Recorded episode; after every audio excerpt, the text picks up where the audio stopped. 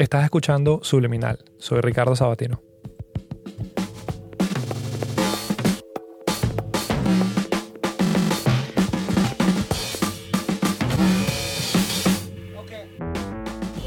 El episodio de hoy está dedicado al trabajo remoto, o más específicamente al trabajo remoto en contra de tu voluntad, que es una situación en la que nos vemos muchos hoy. Eh, voy a estar hablando de metodologías, cómo me ha funcionado a mí en el pasado, cómo lo estoy trabajando hoy con, con los equipos que estoy trabajando, pero también cómo se vería el futuro si este fuera el nuevo normal, si las compañías y los gobiernos entienden después de esto que el trabajo remoto es la mejor alternativa. ¿Cómo se verían esos cambios? ¿Qué tendrías que cambiar si te dicen prepárate para un futuro 100% remoto?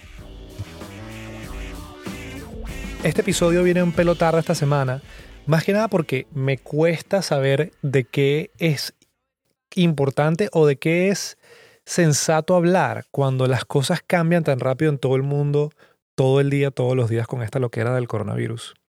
Y había grabado un episodio la semana pasada que era sobre algo que me parecía, me parece, infinitamente interesante, que fueron las primarias demócratas, o bueno, hasta donde llegaron las primarias demócratas con toda esta locura, y cómo Mike Bloomberg estaba usando su cantidad infinita de dinero para crear memes y usarlos de forma de marketing. Ese episodio ya lo grabé y ese viene después pero quería hablar de, sentía que hablar de, las elecciones ahorita era como hablar de la temporada de NBA, es como que a quién le importa, ¿sabes? Tenemos las prioridades completas de todo el mundo, cambiaron al mismo tiempo, y hablar de un tema que no está relacionado siento que es demasiado vacío. Entonces quería hablar de algo que tengo mucha experiencia, que es trabajar desde casa, y trabajar desde casa en contra de mi voluntad, porque hay una diferencia entre escuchar consejos de trabajar desde casa de personas que siempre han trabajado desde casa, que, ay, qué, qué bien que tienes tu oficina en tu apartamento y me alegro que tienes horarios flexibles y todo eso. Pero otra cosa es trabajar desde casa cuando te ves forzado a hacerlo de manera súbita. Y yo tuve bastante experiencia con eso porque fui desarrollador de software por dos años en Venezuela, completamente remoto. Y como estaban las cosas en Venezuela, la verdad me había forzado a trabajar desde mi casa porque no había de otra y tenía que hacer que funcionara de la mejor manera posible. Una cosa que me parece también eh, bien interesante de trabajar desde casa es que separa a las personas que de verdad trabajan de las que dicen que trabajan en oficina. Porque cuando trabajas desde casa lo único que interesa son los resultados. El resto cómo te ves, cómo hueles, qué tan simpático eres, qué vas a hacer más tarde. Todas esas cosas no tienen, no, no importan para nada cuando estás trabajando desde casa. Es solamente qué tan rápido puedes darme resultados. Y es un estilo de comunicación distinto. Pero una cosa también que tenemos que estar claros en este momento es que los que trabajamos desde casa ahorita o tenemos la oportunidad de pasar a trabajar desde casa sin ver nuestro trabajo afectado, tenemos demasiada suerte. Es algo que simplemente es así porque todo el planeta va a estar pasando por un periodo de dificultad económica muy fuerte con todo lo que está sucediendo. Y la mayoría de los trabajos no pueden hacer esto. Así que si estás del lado de las personas que perdieron su trabajo en este momento o sienten que puede venir en el futuro y se están preparando para buscar cosas desde casa, también hay muchas cosas que quiero comentar porque hay, hay, hay ciertas cosas en esta situación que dan buenos impulsos a saber qué viene después o qué va a ser muy necesitado. Y es un momento súper interesante para pensar en hacer unos cambios de carrera a algo que, que se acople más a, una, a un futuro donde todos vamos a estar trabajando de manera remota probablemente. Y bueno, antes de hablar de eso, antes de hablar de las formas de trabajo remoto, antes de hablar de las herramientas que uso y otras cosas, quería hablar de lo más importante que es la psicología. Porque trabajar desde tu casa y más que todo ser productivos de tu casa, cuando estás en una situación que no es la más cómoda, que si no tengo hijos, pero si tienes un hijo que te está gritando todo el día, no tienes un escritorio cómodo y te duele todo cuando estás trabajando desde casa, te viste forzado a hacer esto y en realidad no estabas preparado, hay muchas cosas que pueden salir mal, pero hay ciertos detalles que si tenemos en mente, por lo menos pueden hacer que causen menos estrés y menos daño psicológico. Una de las personas a las que siempre voy con problemas como este, que sean cambiar la forma como cambiar la forma como me comporto para estar mejor desde casa, es un autor que se llama James Clear, que le escribió un libro que se llama Átomos, eh, no, se llama Atomic Habits, hábitos atómicos. Y es como puedes cambiar cosas microscópicas en ti, acciones muy pequeñas, pero que tengan cambios a gran escala si los aplicas por mucho tiempo. Y él tiene muchas cosas súper interesantes que le voy a dejar un link a su página web en, en la descripción del, del show. Pero una de las cosas que él menciona es cuando estás en un momento de incertidumbre tan fuerte como este, que no sabes qué va a pasar con el mundo o con tu compañía o con tu salario en dos semanas, preocuparse de eso es simplemente perder tiempo, porque no hay nada que uno pueda hacer con preocuparse, pero lo que sí se puede hacer es dominar el día, dominar hoy tomar las mejores decisiones posibles hoy, concentrarse en que todo eso salió de la mejor manera posible y después seguir con mañana. ¿Saben? Y siento que es bastante poderoso recordarlo de vez en cuando, porque se nos olvida eso, que al final si no tienes control sobre eso que viene, solamente hazlo bien hoy y el resto viene solo. Una segunda cosa que se me ocurre del lado de la psicología, que, ve, que yo también cometí ese error y lo veo mucho, es muchas personas están entrando a casa a pasar un mes encerrados con tres roommates, trabajando desde casa de manera incómoda y aparte de todo eso deciden que quieren hacer una dieta de solo vegetales o aprender mandarín y se enfocan en esa meta. Y es como que, mira, tu mente ya está lidiando con suficientes cosas para que de repente le quieras meter una dieta extrema por 15 días o quieras estirar tu mente para aprender otro idioma en este momento. Es como concéntrate en hacer lo mínimo posible bien. Si estás cómodo con eso, expándelo. He visto que muchas personas están poniendo en, y se convirtió ya hasta en un meme, los horarios que se están poniendo durante la cuarentena. Y hay gente que se pasa que pone que sí, 7 de la mañana desperté, 7.01 medité, 7.15 tomé café, 7.23 hice yoga. O sea, son unas cosas tan detalladas y, y tan absurdas que no, no, nadie puede esperar cumplir algo así durante una cuarentena. Pero hay ciertas cosas que son importantes y que a veces ayudan no tener un horario perfecto, pero sí una idea de cómo debe verse un día. Las cosas que yo sé que a mí me han funcionado desde siempre es, desde el momento que me despierto, hasta el momento que me voy a dormir no toco mi cama. Es simplemente como que el cuerpo entiende que si toco mi cama es que voy a dormir. Porque si no, fácilmente en una semana ya entro al horario en el que a las 5 de la mañana estoy despierto, me despierto a las 2 de la tarde, estoy desayunando a las 7 de la noche y son cosas que simplemente echan a perder el flujo de los días y cuando uno tiene que ser productivo desde casa es lo peor que puedes hacer. Y lo otro que me pasa mucho es el, un problema opuesto, que es que cuando uno encuentra un momento productivo y estás encerrado en tu casa y encuentras esa, esa vena que simplemente te dice dale y estás, estás respondiendo emails a 700 kilómetros por hora, estás proponiendo ideas, estás creando diseños, estás inspirado, de repente dan las 9 de la noche y sigues trabajando y sigues respondiendo y sigues inspirado, pero eso tampoco es ideal y puede que te funcione por una semana, pero si esto va para la larga y en serio vamos a estar trabajando desde casa por un par de semanas o un mes por lo mínimo, hay que intentar también cuidar eso, que en dos semanas no estés perdiendo la cordura y simplemente responder dos líneas de email te parezca algo imposible porque la mente simplemente no da, que a todos nos ha pasado y no es ideal. Y si bien yo no tengo un horario, yo siempre he sido muy creyente de una frase que dice que lo que no se mide no se mejora. Y lo he leído demasiado en libros de personas y fundadores de empresas gigantescas que están obsesionados con medir que las cosas sucedan. Pero el cuándo durante el día no me importa. Y tengo una hoja en mi libreta donde tengo un rastreador de, no, no un rastreador, es como un contador de todas las cosas que estoy haciendo.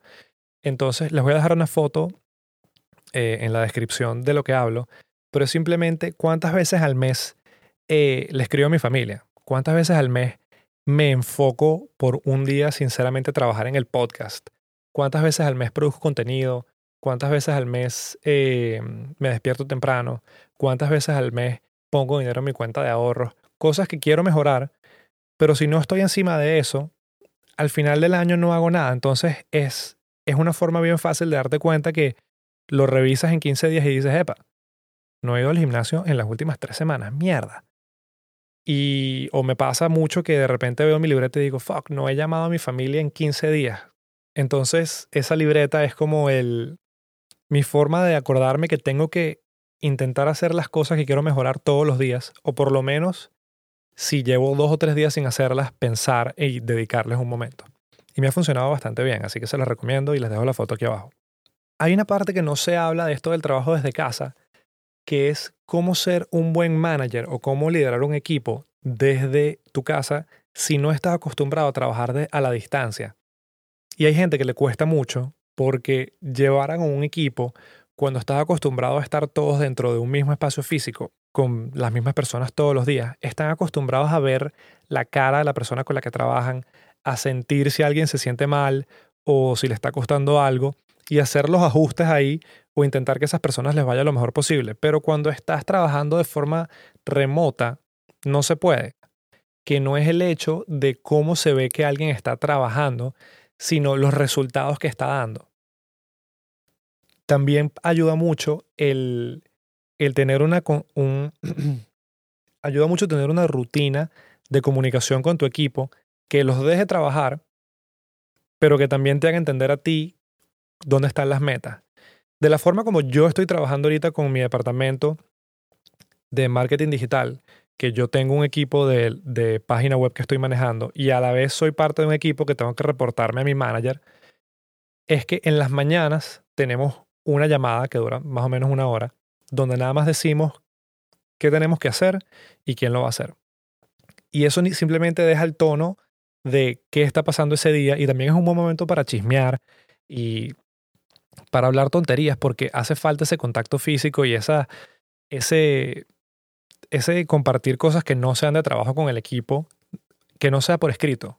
Da, ayuda bastante y después pasamos el resto del día es en chats. Y aquí es algo que, que es un tip para personas que no están acostumbradas a usar emojis, pero por favor usen emojis cuando estás escribiendo en un chat o en un documento a distancia, porque una de las primeras cosas que se pierde es el tono. Y hay muchas personas que no están acostumbradas a leer crítica constructiva en texto, sino a escucharla.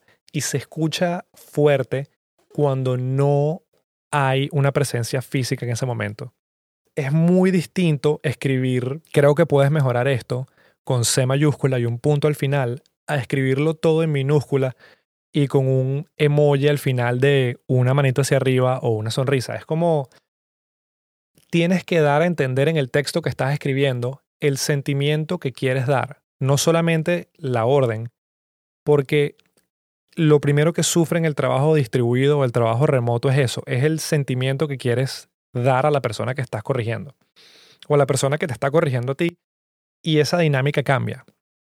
También un detalle muy importante de todo esto es que las personas que sufran de ser micromanagers, que tienen que estar pendientes de cada detalle que está sucediendo, van a tener que cambiar o se van a tener que suicidar en dos semanas de ser micromanagers a distancia porque no funciona. Mientras estaba investigando cosas para este episodio y cosas que quería mencionar, el genio de Sam Harris sacó un podcast con otro genio que es Matt Mullenweg. Sam Harris es un genio que no sé ni cómo explicar, pero su, su forma de pensar y su podcast son de las cosas más lúcidas que puedo escuchar en mi vida.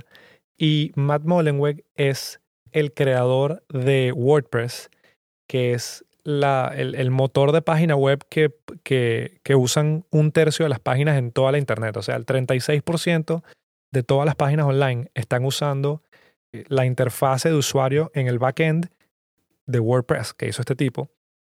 Y él tiene esta compañía que se llama Automatic, que son los que hacen WordPress, y absolutamente el 100% de su fuerza de trabajo está distribuida. Toda la empresa, desde que se fundó, ha estado en partes distintas del mundo. Nunca han tenido una oficina física.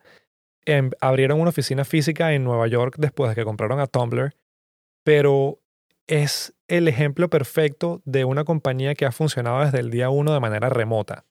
Así que si alguien tiene la, la potestad de hablar de trabajo remoto, es este tipo. Pero un concepto bien interesante que estaban hablando era sobre los niveles de trabajo remoto.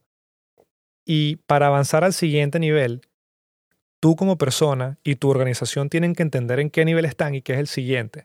Escuchen esto. Por ejemplo, el nivel 1 de una organización que se ve obligada a trabajar remoto es que, bueno, tu productividad baja porque no estás donde tienes que hacer el trabajo, entonces te ves forzado a usar tu teléfono, dejar cosas para después, dependes de cosas que están en la oficina siempre o en tu lugar de trabajo y simplemente eres una persona menos productiva porque no estás ahí. El nivel 2 es lo que las personas llaman teletrabajo, que es prácticamente imitar la vida de oficina desde tu casa.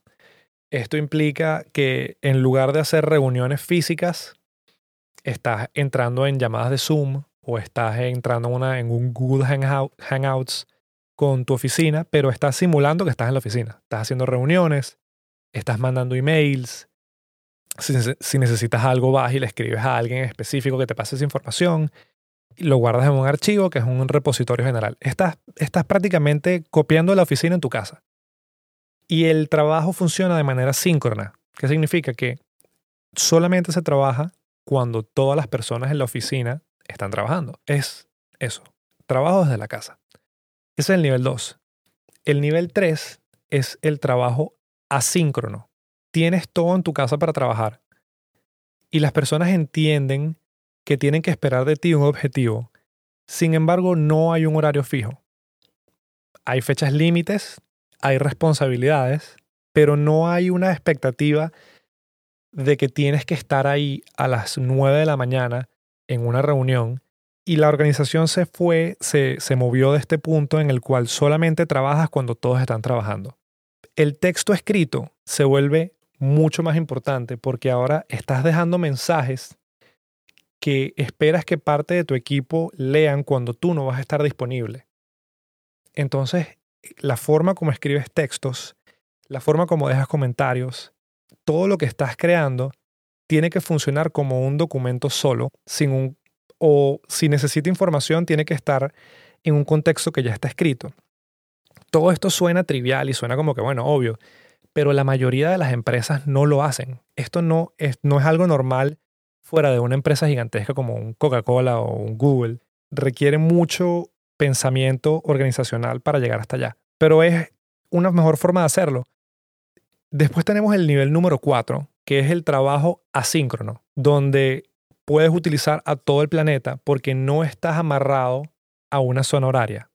¿Qué significa esto? Que tienes varios equipos trabajando en diferentes partes del planeta que pueden ir trabajando mientras uno descansa. Es una forma distinta de ver el trabajo. Un ejemplo que usaban en el episodio para explicar esto era, en las Olimpiadas del 2016, el equipo de Japón quedó de segundo en la, en la carrera de relevos. Y el equipo japonés es muchísimo más lento que Estados Unidos o que Jamaica o que la mayoría de los países que son famosos por las carreras de velocidad.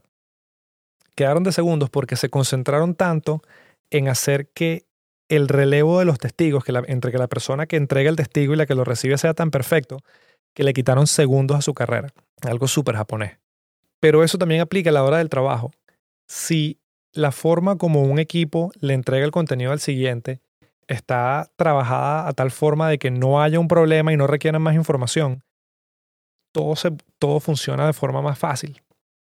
Si tienes un equipo en Estados Unidos que está haciendo un proyecto y en el, momento que ellos se vayan a dormir, el equipo asiático lo agarra y después lo agarra el equipo de Europa y después lo agarra el equipo de Estados Unidos, prácticamente estás avanzando en ese proyecto 24 horas al día y no solamente mientras un departamento está despierto.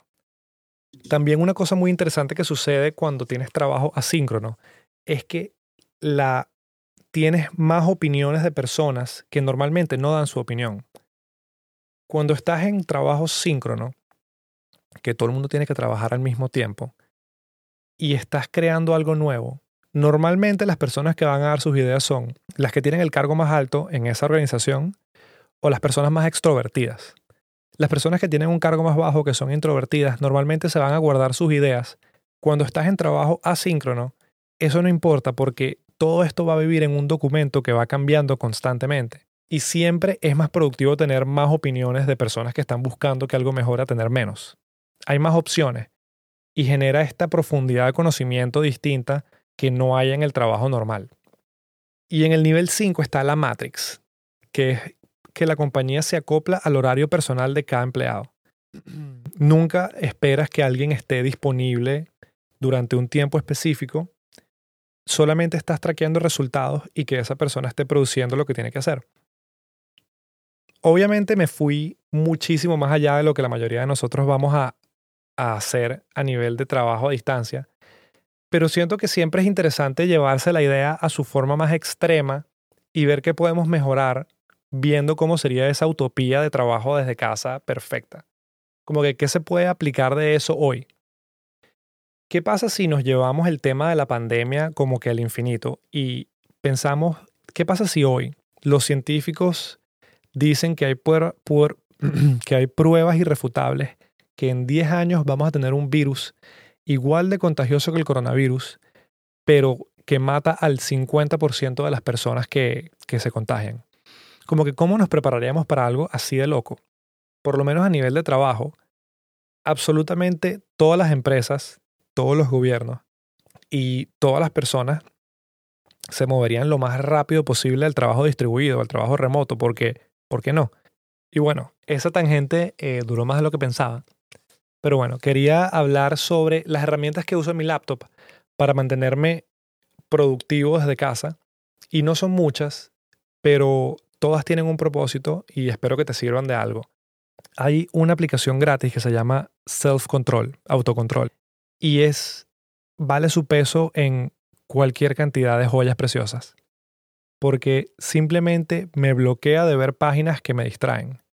Me bloquea, me bloquea Twitter, me bloquea Facebook, me bloquea Instagram, todo eso en la computadora, y es infinitamente útil cuando sabes un poquito de programación y de repente te puedes saltar esas barreras que te pones a ti mismo. La segunda herramienta que me parece genial es una aplicación que empecé a usar hace poco y siento que no estoy usando ni el 5% de lo que podría usar con esa aplicación. Se llama Notion. N-O-T-I-N-O. Es... No sé cómo explicar la verdad que es. Es un software de productividad que puedes usar para crear eh, documentos, para crear tablas, para crear reportes, para crear eh, wikis de información, todo esto conectado a la Internet y tiene tantas aplicaciones distintas que no sé ni cómo empezar a explicarlo. Yo personalmente lo uso para, para tener como un poquito de, orden en mis documentos y para llevar track de todo lo que hago con este podcast. Voy a dejar un link, una imagen abajo de cómo tengo organizado mi Notion para trabajar con el podcast, para que tengan una idea de lo que me refiero es como si Word, Excel y Google Docs todos se unieran y tuvieran un hijo hermoso. Para, para trabajar a distancia con, con, el equipo que manejo, uso Basecamp, que es la herramienta más útil, no, no más útil, es la herramienta más sencilla para manejar proyectos a distancia. Hay muchas herramientas que tienen cosas más poderosas, que puedes ver exactamente qué está haciendo cada persona, pero esta es la más estúpidamente sencilla es un chat, un, seguidor de tareas, eh, un lugar donde puedes guardar documentos. también te, da la opción de hacer preguntas automáticas al equipo, que sí, todas las mañanas les llega un mensaje preguntando en qué estás trabajando. Es tan sencilla y está tan bien diseñada que es difícil usarla mal. Es la mejor forma que, que tengo de decir que un software es increíble. Es difícil usarlo mal, pero sí requiere acostumbrarse. Y mi libreta porque por alguna razón lo que anoto en la computadora es una cosa, pero cuando lo escribo físicamente en mi libreta, esa información se guarda en un lugar de la mente más especial y puedo recordarlo. Para saber más de todo lo que estoy hablando en este episodio y también enterarte sobre los emails que mando, cómo me estoy preparando para lo que puede ser una posible recesión mundial, eh, links que envío de lo que me pareció más interesante durante toda la semana, playlists, podcasts, películas. Todo eso puedes entrar a podcastsubliminal.com y suscribirte a la lista de correos donde envío estas cosas una o dos veces a la semana. Seguir al podcast como Pod Subliminal en Twitter. Y ahí también vas a ver links a todas estas cosas y más. Así que espero que les haya servido el episodio y nos vemos en la próxima.